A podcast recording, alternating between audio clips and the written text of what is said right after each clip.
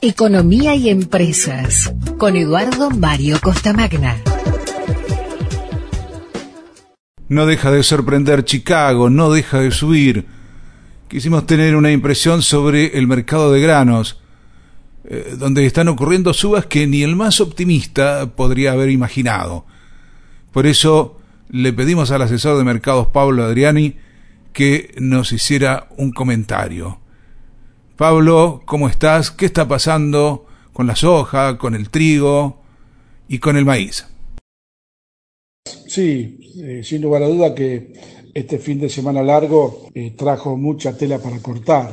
Vos sabés que Chicago fue un fuego, todos los commodities subieron muy fuerte. Para que te des una idea, el trigo subió en una semana 70 dólares en Chicago, la soja subió 40 dólares, y el maíz subió 30 dólares. Eh, en el mercado de hoy, 2 de marzo, la soja recuperó en Argentina 22 dólares por tonelada, está en el precio más alto histórico, 443 eh, dólares por mercadería para mayo y 442 dólares para abril.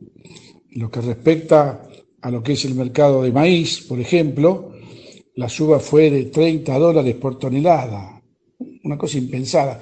Estoy hablando del mercado argentino, ¿eh? en el MAT Barrofex.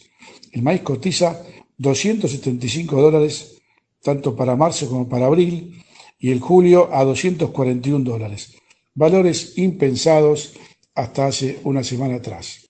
Con respecto al, trigo, Eduardo, eh, fuertes subas en el mercado de trigo también, un promedio de 32, 31 dólares por tonelada el trigo marzo casi a 310 dólares, el mayo 310 dólares también, el diciembre baja un poco el trigo a 286, una baja de aproximadamente 20 dólares con respecto al trigo que sería el trigo viejo, estamos hablando de diciembre del 22 a 286 dólares. Y el mayo del 22, de acá un mes, a 310 dólares. En el caso del trigo, el factor clave de Chicago, que hoy cerró Chicago con el límite de suba 75 centavos, casi 23 dólares por tonelada, trigo en Chicago, limit up, lo que se dice límite máximo de suba, y el mercado bloqueado. Bloqueado quiere decir que no se operó más. Cerró al límite y se bloqueó.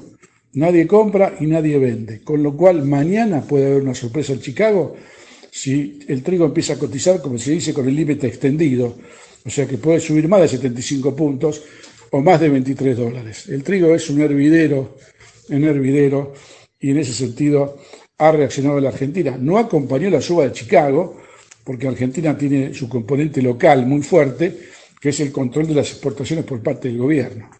Pero estamos teniendo precios de trigo impensados hace 10 días. No hay duda que el conflicto Rusia-Ucrania, siendo los primeros exportadores mundiales de trigo, con 60 millones de toneladas, está empezando a preocupar la seguridad alimentaria en países como África y otros países de, Oriente Medio. Un fuerte abrazo para todos tus oyentes. Gracias a vos, Pablo, el ingeniero Pablo Adriani, analista de mercado de granos.